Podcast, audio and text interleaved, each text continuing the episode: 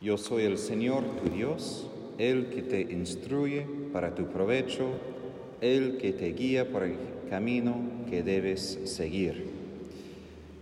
En el Antiguo Testamento, Dios como Padre aparece como quien instruye a su pueblo, no simplemente a través de su palabra, aunque da su palabra, pero casi siempre y primero a través de los hechos las proezas que ha realizado y a través de lo que ha pasado en la historia. Por ejemplo, el evento de Noé, en el diluvio o en el primer éxodo de Egipto.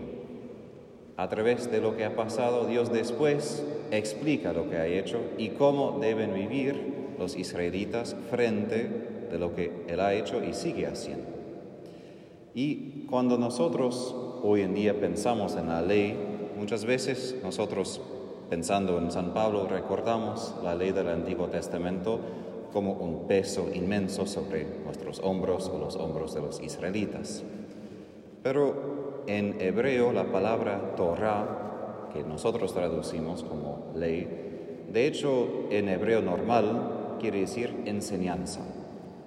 La Torah, la ley de Dios, es su enseñanza para nuestra vida. Y esto hace surgir una pregunta muy fundamental también para mí.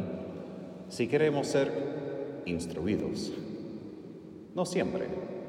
He compartido en varios momentos como cuando era yo adolescente, muchas veces decía a mi papá, sí, yo sé, yo sé. Y él no se enojó mucho, pero él, Tadeo, no me importa si ya sabes o sabes ya que voy a decirte palabra por palabra. Soy tu papá, déjame decir lo que quiero decir.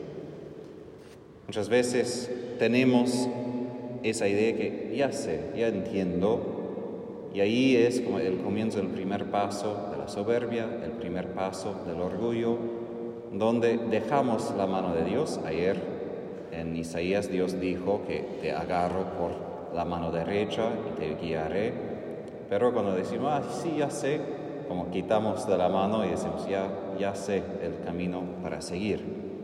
Pero muchas veces no sabemos bien. Y de hecho, si usamos el ejemplo cotidiano hoy de usar un GPS para ir a un lugar en la ciudad, y qué fácil es perderse entre tantas calles, aun si sabemos quiero ir a esa dirección. Lo mismo en llegar al cielo. Es fácil decir, sí, quiero llegar ahí, pero los senderos a veces son tortuosos. Y por esto Dios es tan necesario, no simplemente en general, pero cada día, para escuchar su instrucción, para escuchar lo que Él quiere enseñar. Y así la actitud que necesitamos es una actitud de docilidad. Docilidad en latín viene de la palabra docere, doctor, por ejemplo, no simplemente doctor médico, aunque hoy se aplica a ellos, pero cuando hablamos de los doctores de la iglesia, yo como chico pensaba en los médicos de la iglesia, como que estaban cuidando a la iglesia enferma. Pero los doctores de la iglesia son los que enseñaron a la iglesia de una manera especial. Entonces, la docilidad que es mi capacidad de ser enseñado. Pero quizás entendemos mejor porque esto es una actitud tan, tan importante si aprendemos, y si yo menciono, qué es quizás la actitud contrapuesta a esto, es el juicio. Si yo estoy en la posición de juzgar, y no simplemente juzgar negativamente, pero de juzgar, de criticar, de decidir, entonces no estoy en el lugar para aprender. Yo ya sé ya entiendo y obviamente llega un momento cuando tenemos que decidir, eso es cierto, pero la pregunta, gran pregunta es si primero yo fui dócil. Y eso no siempre es verdad. Casi siempre nos ponemos en el lugar de decidir, de buscar, de saber, antes de la humildad de decir, pero no sé todo. Y hasta Santo Tomás de Aquino, cuando él habla de la prudencia, él dice que es bien importante antes de todo de observar todo, de aprender todo lo que está pasando en la situación para poder después hacer una decisión adecuada. Y él dice que si no tomamos nuestro tiempo, y no digo de, de, años, solo digo si no tomamos el tiempo debido, él llama eso la precipitación, de precipitar la decisión, de tomarlo a apuras, después casi nunca vamos a llegar a un buen fin así. Ahora, en el Evangelio escuchamos dos voces a través de las cuales el Señor da su enseñanza a nosotros, porque casi es rara vez, diría aún en la Biblia, que Dios como grita desde el cielo a una persona. Muchas veces Dios habla a nosotros a través de otras personas, lo que muchas veces cuesta a nosotros. Quisiéramos quizás más un trueno desde el cielo con palabras para decir, ok, es Dios. Pero en el Evangelio escuchamos primero Juan, quien fue un poco más, podemos decir, fúnebre en el sentido de que él llamaba al pueblo de Israel arrepentimiento, a ayuno, a la penitencia. Él hablaba mucho más abiertamente de la justicia de Dios y del juicio que enfrentamos. Y como Jesús dice, no querían escuchar. Y hoy en día es verdad también, la gente no quiere escuchar de penitencia, no quiere escuchar de juicio, no quiere escuchar nada de esto. Pero aún cuando Jesús llega y proclama la gracia, también como punto de partida para la conversión, cuando Él, por ejemplo, compartió la mesa con los pecadores para proclamar la buena nueva, tampoco querían escuchar a Él. ¿Por qué?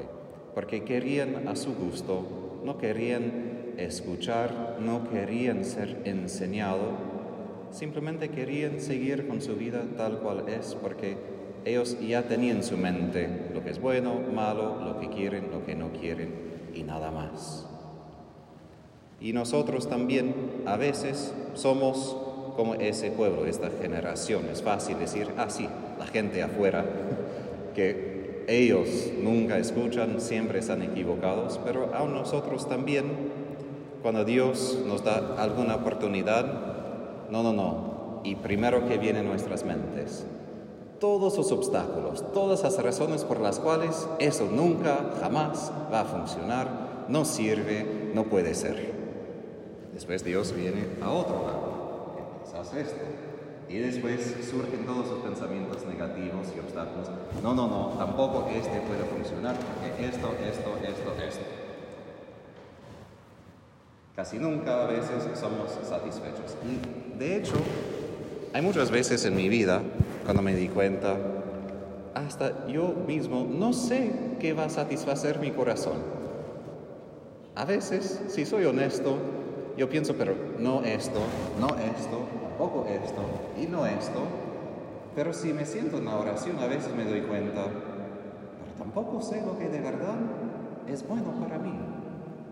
Tampoco yo sé que de verdad sería para mí esta paz, esa salvación que Dios quiere dar. Y eso es como esa disatisfacción perpetua del corazón humano.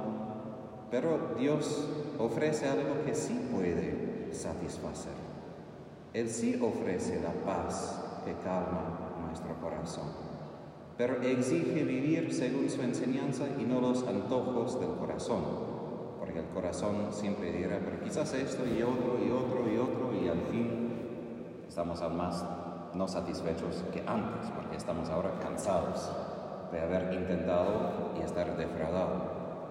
Y cuando escuchamos esta enseñanza de Dios, algunas cosas pequeñas, se cumple la promesa de Dios. Si hubieras atendido mis mandamientos, tu prosperidad sería como un río, tu justicia las olas del mar.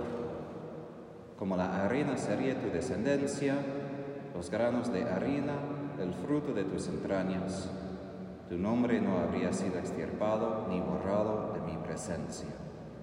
Obviamente no servimos a Dios para sus premios, pero hay una verdad.